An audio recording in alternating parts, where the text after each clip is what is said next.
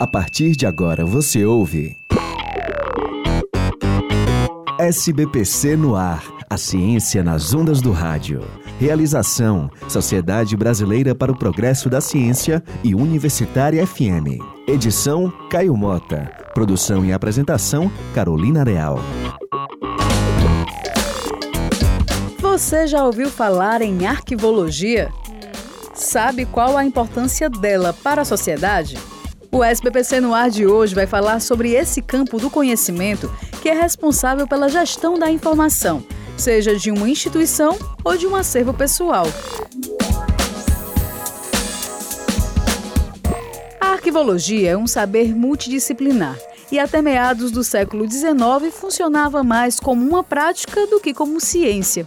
As coisas então começaram a mudar quando três arquivistas holandeses publicaram em 1898 o Manual para a Organização e Descrição dos Arquivos, que ficou conhecido no Brasil como Manual dos Arquivistas Holandeses.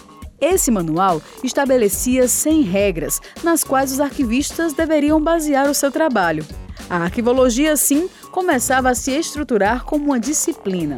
Ainda não existe um consenso em que área da ciência a arquivologia está, mas no Brasil se entende que a arquivologia faz parte da ciência da informação, junto com museologia e a biblioteconomia.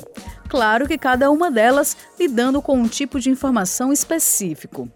No Brasil, o arquivista acompanha todo o ciclo de vida do documento, desde o momento em que ele é criado até a sua destinação final, que pode ser a preservação permanente ou a eliminação da informação.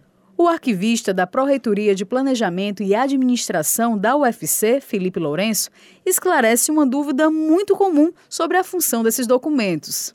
Diferente do que pode é, do entendimento do senso comum, o documento ele não nasce histórico, ele nasce para cumprir uma função administrativa. Então, por mais que o documento de constituição da UFC, por exemplo, seja um documento com potencial histórico muito grande, ele não nasceu para ser um documento histórico, ele nasceu para criar o UFC dentro do organograma da estrutura federal. Todo documento nasce para cumprir uma função administrativa dentro da instituição da qual ele foi produzido. Existem alguns documentos que têm uma potência maior de se tornar histórico, mas o documento, por mais que você imagine como uma peça de museu, que alguns documentos acabam adquirindo essa aura de museológica, por exemplo, a Lei Áurea, é um documento de arquivo que hoje ele é mais um documento de museu do que efetivamente de arquivo.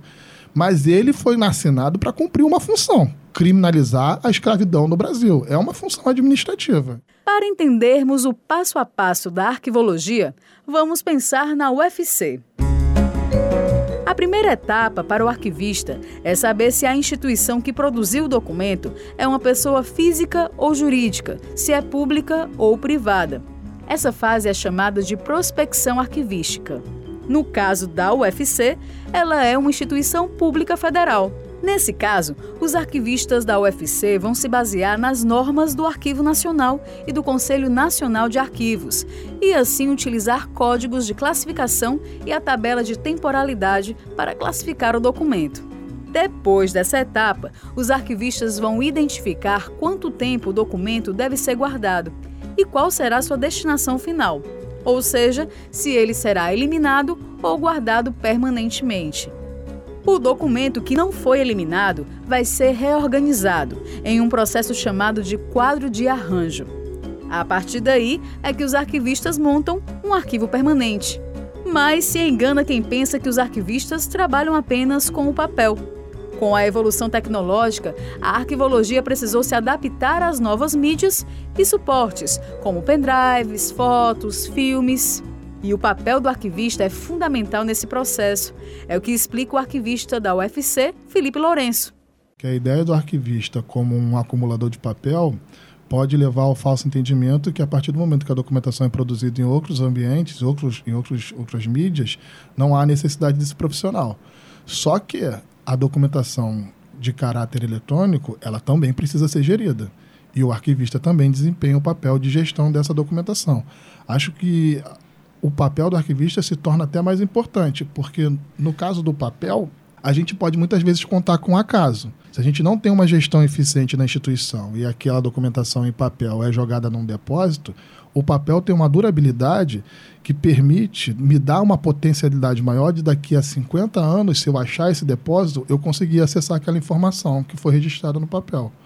Nos meios informáticos, se eu registrar uma informação num disquete 20 anos atrás, colocar num, num, depósito e daí, depois de 30 anos, passados 5 anos, talvez eu não tenha acesso àquela informação porque eu não vou ter o equipamento necessário para acessar o que foi registrado naquela mídia. A falta de gestão de informação registrada no suporte papel permitia ocasionalmente que eu ainda conseguisse acessar a informação, talvez a falta de gestão desses novos meios impossibilitem o acesso à informação no futuro. E o mais interessante é que o trabalho da arquivologia ajuda no desenvolvimento de muitas pesquisas científicas. Legal, né? Esse foi o SBPC no ar de hoje.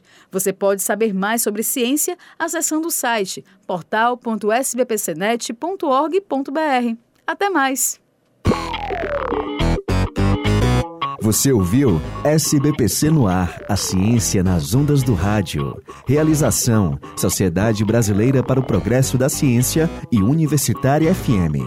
Edição: Caio Mota. Produção e apresentação: Carolina Real.